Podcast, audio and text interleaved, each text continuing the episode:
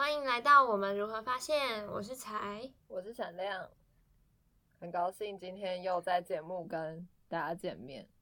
然后新的这一季，我们有些节目上的调整，想要先跟大家说明一下。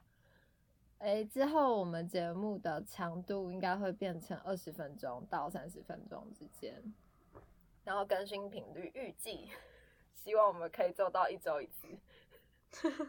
对，那就这样子。那我们今天要谈的主题哦，今天的主题是由我来决定的。然后我们今天要谈的主题是跟 EP 三有一些些的关联性。就 EP 三的主题是关于爱。然后在那集的时候，我有讲到说，我被我妈恐吓说，不结婚的话，以后就会孤单 一辈子。对。然后，呃，那个时候我没有，好像没有问彩有没有被家人说过恐吓的话，对不对？所以先问一下彩，你有这样的经验吗？呃。应该是没有，我知道，我知道回去我外公外婆家的时候，我外公会问说，什么时候结婚？你在你在那边有没有交到好朋友？然后我我第一次听到好朋友的时候，完全听不懂他在说什么。我想说好朋友有啊，我有好朋友。然后我外公就超级开心，我才发现。我才发现他误解了什么，哦，有点可爱耶，对，超可爱啊！我想再讲一下，因为我不知道，好像是我外公知道我看起来不像是异性恋，所以，所以他好像就是尝试用很委婉的话，可他已经八九十岁了，他能够有这么灵活思考，我觉得超惊讶的。哇，好酷哦！对，很酷，但是我们很少聊这个东西。然后我妈听到这样的话，她会很替我生气，然后她就会上前跟我外公吵架。真的哦，对啊，我们家是这样一个奇妙的状态。它的概念是说不要给就是小孩压力吗？对啊，还有就是我妈，她蛮清楚我没有想要朝着就是结婚，呃什么的。对，就是如果有发生那就随便，但是我不会朝着这个去努力。了解，对啊，嗯，所以她蛮清楚。我。外婆，哦，我阿妈，嗯，对应差不多年龄的人，我阿妈倒是很常会问我跟我弟说什么时候要结婚，然后但是因为我们没有住在一起，但是听说就是跟他住在一起的我的表妹，现在才大二而已，然后就是更常被他问什么时候要结婚这样子，嗯嗯，好。总之，他们有时候是没有话题，然后所以找话题讲嘛。我会觉得说不是没有话题，我会觉得说就是一种来自阿妈想要关心孙子辈小孩的幸福，然后他也是那个就是觉得说人生就是要结婚的那一类，所以就会觉得说你要走上幸福的路，就是要发生结婚这件事情，所以就会讲。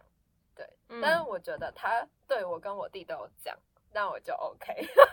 哦，有平衡，对对对，有平衡这样子。嗯，那会做这个开头是因为我在 EP 三有说，就是我被我妈恐吓，然后后来就是在 EP 三录完，哎，其实是玩到上下也过很久，但是 anyway，反正在这时这段时间就发生了另外一件新的事情，让我觉得非常的压抑，就是。我我妈那天跟我，我忘记我们聊到什么了，但他就问我说，他就超级震，呃震惊，然后都问我说，你应该不排斥结婚吧？然后我就想说，哦，又来了吗？然后我就说，哦，我是不排斥结婚呢，可是我觉得，就是我自己一个人过的话，也可以过得很好。然后通常我。通常我讲到这里的时候，我就会觉得说，大概就结束，然后我妈可能就会说，哎，但你还是要结婚，就此之类的。结果那一天，没想到他居然跟我说，就是，对，我真的对你很有信心，我相信你一个人过，你也可以过得很好。嗯，然后他就说，因为我看你这段期间，就是你都可以，你都可以自己煮饭，然后你也把我们家打扫得很干净。我真哎、的，我觉得这很棒哎、我觉得你很会生活，所以我相信你一个人也可以过得很好。我觉得这很棒，因为我我听到这些的时候就觉得这也蛮符合既定的对对于所谓太太妻子的刻板印象的技能。但是你妈妈想到的是哇，你可以自己生活了，代表她的想法真的有改变吧？我觉得，呃，我觉得我我跟她都有改变，因为其实以前他只要问到说结婚的话题的时候，我我不会先说我我不排斥，我会先觉得很烦，就我会嗯开始先有生气的情绪，然后觉得说。那这个生气的情绪是来自于说，我觉得我妈是不是觉得女生就一定要结婚，然后就觉得说，嗯哦，不要再用那个来束缚我了。对，然后后来我是我第一阶段的改变是先心平气和啦，所以在录 EP 三的时候，我可以心平气和的说，啊，或者是有点开玩笑的，就是说，哦，有被妈妈恐吓，然后但是妈妈的恐吓其实只是因为她希望我可以，就是不要孤单寂寞。嗯，那时候她是说，她觉得我要结婚生小孩，是因为她觉得有生下我，让她变得很幸福。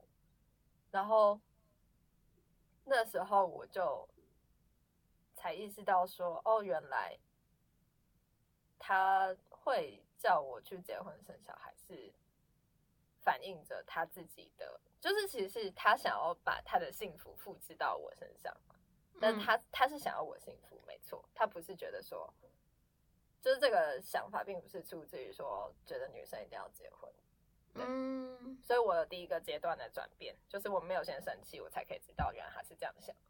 然后后来是他转变，就是他觉得说，哦，可能被我 的行为说服，觉得我可以自己过。对啊，嗯，要能够先放下自己的情绪跟那个原本的定见，是沟通蛮重要的改变的第一步。嗯，对啊，对，我觉得要有一个余裕去想，有点好奇，说，哎，为什么他会这样子说，而不是先生气。嗯，嗯，先被自己原本的既定想法困住的时候，就没办法听到别人要说的是什么。嗯，嗯没错。然后后来就是就是最近发生这件事情，就是我妈就肯定我说，就是她觉得哦我自己一个人也没有问题。然后后来就发生了，她回我阿妈家，就我妈回阿妈家，就回他妈妈家。然后听到了阿妈就是一直跟二十就是二十岁或二十一岁的表妹表妹催婚的事情，然后他就回来跟我说啊，阿妈怎么可以这样子呢？就是在 时代已经变了，没有一定要结婚。的时候，我整个觉得哦，太有趣了。那跟我妈妈的感觉差不多。嗯不过从后面这一段故事，就是我妈转变这个部分，我觉得我学到另外一件事情，就是原来其实，呃，怎么说呢？我的行为就是，如果我相信什么，其实我就直接去做。嗯对啊，那他看到我的行为，其实他也会被说服嘛，或者说也会影响到他的信念或者是他的行为。没错，嗯就是因为我觉得以前自己就是跟别人相处的时候，都习惯会想要先用说理的方式啊什么的，就是让希望别人可以改变。但我后来也发现说，可以让别人改变的实际的做法，其实是先从自己先开始改变做起。然后，如果对方是个有缘的人的话，就对方也会跟着改变。啊，没有缘的话，就暂时先离开对方也没关系。嗯，嗯，才有想到什么自己的例子吗？跟父母这样子的例子。我们经历很多次这种谈话耶，嗯然后已经有点习惯到不会觉得是特别困难的事情。嗯但这个改变是从从高中就在磨练的事，就是我高中跟父母沟通的状态是，我跟我爸讲一件心事好了，然后我爸就会讲很多道理，然后我就觉得哇，他讲这么长一串都没有给我说话的空间，我就想说他是不是觉得不用听我说话？哦，然后我就把我的头埋到沙发的 坐垫跟手把。交界处 缝隙对，我就整个人趴在那边，然后把那个枕头埋在我的头上，就盖在我的头上，就是明显表现出一个我也没 有要要听你听说话。然后，对，就是这种拒绝沟通的状态，就是我高中的时候的沟通方式。嗯，然后我觉得有点难讲，有因此就讲比较短吗？他有点错愕，可是他还是想要把他讲他想讲的话讲完。嗯，对啊，他也不知道该怎么办吧，我觉得。嗯然后呃，中间有一大串，但之前我觉得比较明显的变化是几个月前，我是线上跟我爸妈通话聊生活的时候，然后我就讲一讲一些生活上的事情，我就哭了。然后我爸就，我爸好像好像好像就在提醒我说，那个在外面不要这样子哭什么之类的。哦，对，然后我那时候很生气，就觉得就是你在说什么鬼？就是我还在原本前面一件事情里面，然后你又多加一个，你又多加一个让我觉得很烦的事情，我想要插？话一下、哎、嗯，就是你那时候是在外面的意思是在路上吗？就是不在台北市，哦，所以不是说你走在路上，不是不是，就是哦哦。哦，你你说我爸说的在外面是吗？他的意思是面对外人呐、嗯，就是面对我们家以外的人，不要哦，就是他突然就是想要提醒我说，哦，因为他他们也知道我是一个很敏感的人，嗯。我从小就很爱哭，所以他们知道我是这个样子。然后我爸就在当下就说出了他长久以来的烦恼，我也知道啊，还用你说吗？嗯。然后，但是我哎、我那一次通话的时候好像没有特别做什么事情，我只觉得这个这个事情太太需要面对了，但我不知道怎么面对。哦，然后我是有一天看到一个 YouTube 影片的时候，就是那 YouTube 影片在讲家庭关系嗯的的内容，然后那影片就是其实一个身心灵的老师在跟一个呃听讲的听讲的听众讲话，然后那听众问他问题是说他要怎么去处理他跟他妈妈的关系，嗯然后那身心灵的老师就问他说：“那你爱你妈妈吗？”他就说他爱，然后而且他还讲说他马上就哭了，他听到问题的时候他就哭了，然后他也问，他好像也问说：“那你觉得你妈妈爱你吗？”然后他又又哭了，就是因为他也知道他妈妈爱他，但平常的生活中就是总是会用那种很迂回的话语来互相的表达，对，因为可能因为就是不习惯直接的表达感情啊，表达感受什么的，所以一般来说，我觉得一般的家庭应该也都蛮习惯那种迂回的表达，哦，然后结果就会造成很多误会。然后我看那影片就觉得，哎，我跟我爸是不是可以试试看这种方法？然后下一次的通话又在聊生活的时候，我又有想要哭的感觉。然后我就跟我爸说，我现在想哭，你不用觉得有什么嗯要担心的。所以我我就说我会哭出来，是因为我知道你们两个就是不会不会去评价我什么东西，所以我在你们面前就是会很放心直接哭出来。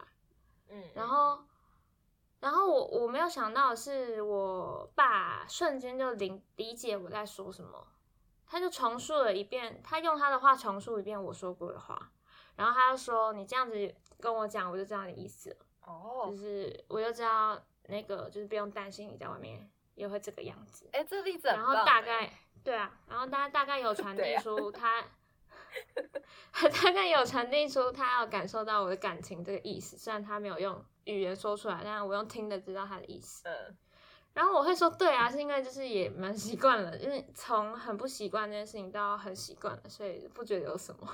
嗯 对啊，但是第一步是最困难的，因为第一步会觉得很很难以相信。嗯嗯嗯，然后也不知道对方反应会是什么。我想要回稍微回应一下那个很迂回的话的部分。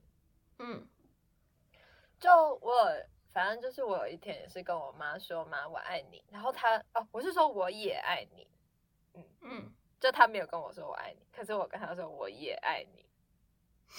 嗯，你很厉害哦。然后她就整个人超开心的耶，嗯嗯，但是我还是觉得说蛮，就我自己也是觉得蛮害羞的，就会有一种别扭的不习惯的感觉。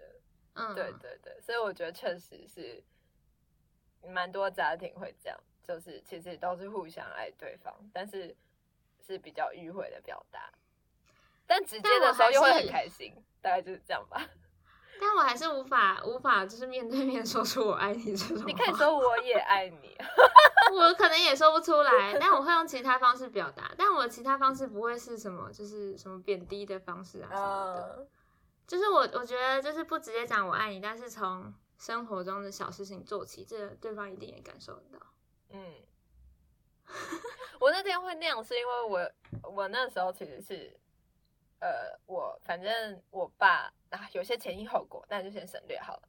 我爸传来跟我说：“哦，爸爸爱你哦。”然后我就觉得说，我那时候啊觉得超级开心的，所以我哦决定就是在对下一个人就是进行这件事情。哇，你是什么？就是送爱给三个人的活动吗？对，就是什么，那叫什么？就是如果你今天有遇到一件好事，你就要对三个人在做好事，这种事吗？对啊，我刚想到是这样的事情。嗯嗯嗯。然后另外一个想要，呃，我刚才还想要讲一个例子，就是说，哦，这个回到一开始那个故事，就是说我妈看我的行为，然后她也改变了她的行为，然后我突然那天经历这件事之后，我突然想起，就其实之前有发生过一样的事情、哎，就是在糟糕是几年前，两年前吗？十大公投的时候，嗯嗯那时候不是就有同婚议题吗？嗯。有三题嘛，然后主要都是在，其实主要是在吵说到底要不要立专法还是用民法嘛。嗯。然后我那时候其实就是只有跟家里表态说我会支持不同意，就是支持立用用民法，不要用专法，嗯。但是我都没有说服他们。对我只有说我会这样子做，然后结果投票那天，就他们我我爸妈去投票完了之后，他们居然回来跟我说他们都有投不同意，嗯嗯，然后我就觉得说，哎，这其实我我我怎么，就是我没有影响他们，就是我只是做我的行为，就我只是说我会怎么做，对，然后他们也，我觉得他们是愿意，嗯，他们应该是理，嗯，想要去相信小孩子相信的东西吧，愿意嗯想要去支持小孩子支持的东西，这样子，嗯，对，很棒啊！我觉得这里面是信任诶。嗯，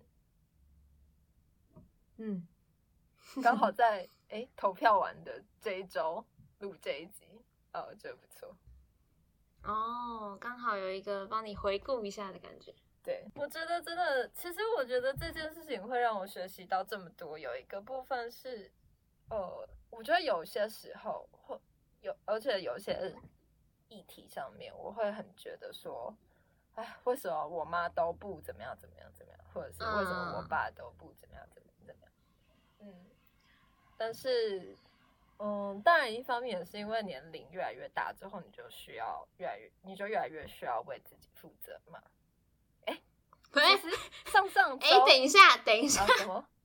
哦，年纪越来越大，这感觉很像是没有。我刚刚只是觉得很酷。你刚讲的说法很像是，当你增加一岁，你要为自己负责就多了一点。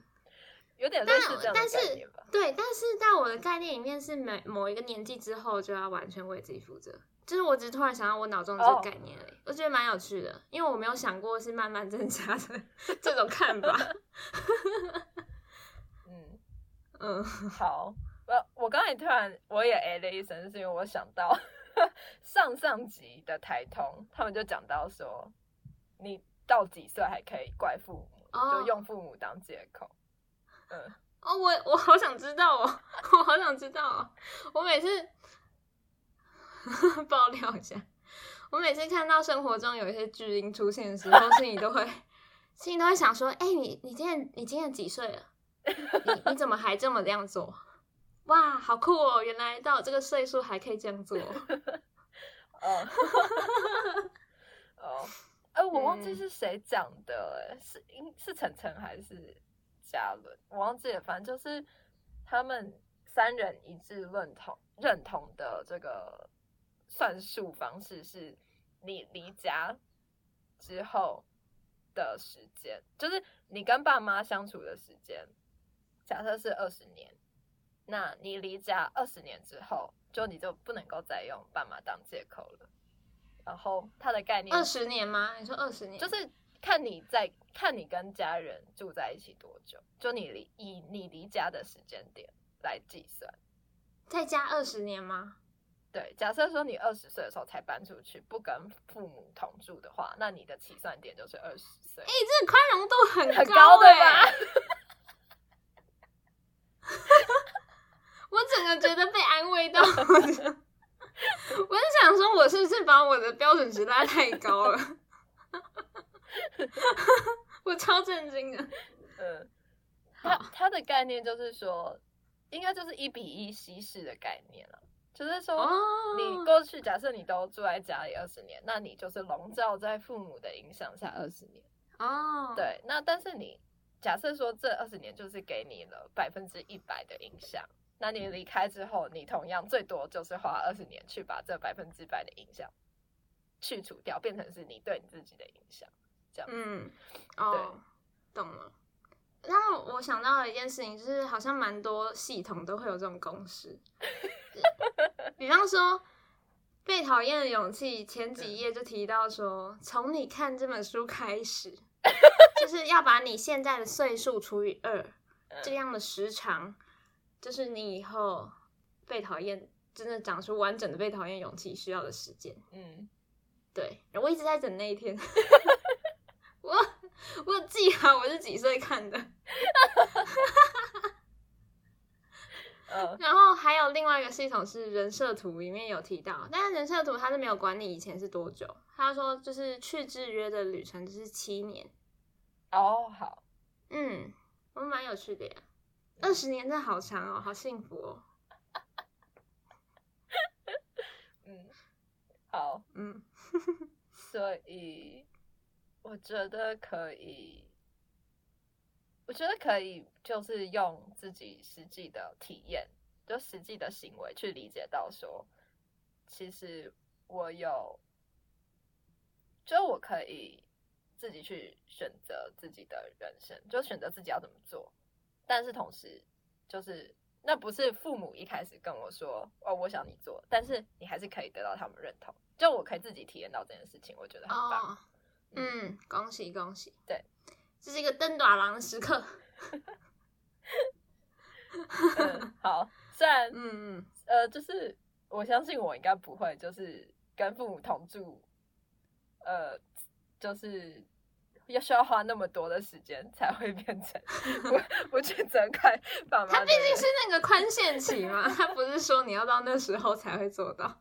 嗯，对，那我觉得对啊，可以体会到很棒。嗯，好，就是这就是我今天想要用这二十几分钟跟大家聊的事情，就是关于嗯关于爱的部分。其实我们可以怎么说？我们可以，如果我们可以做到先放下自己的情绪，然后先嗯嗯先自己相信自己去行动的话，其实有时候有可能会获得对方的回应跟信任。嗯，真的，好，嗯，OK，那我们这一集就到这边结束。哦，好短哦，其实我觉得超不习惯的。超不习惯，真的，嗯，没关感觉好像，才聊十分钟而已。没错。那我们可以来读读看，我们要花多几集的时间 才可以习惯。说不定每一集都会变，也是不知道。好，那我们今天就先到这边，好，跟听众们说拜拜。大家拜拜。感谢大家的聆听。如果对这集彩根闪亮讨讨论的内容有任何的想法，或者是想要讨论的地方，欢迎到我们的扑浪或者是 IG 找我们哟。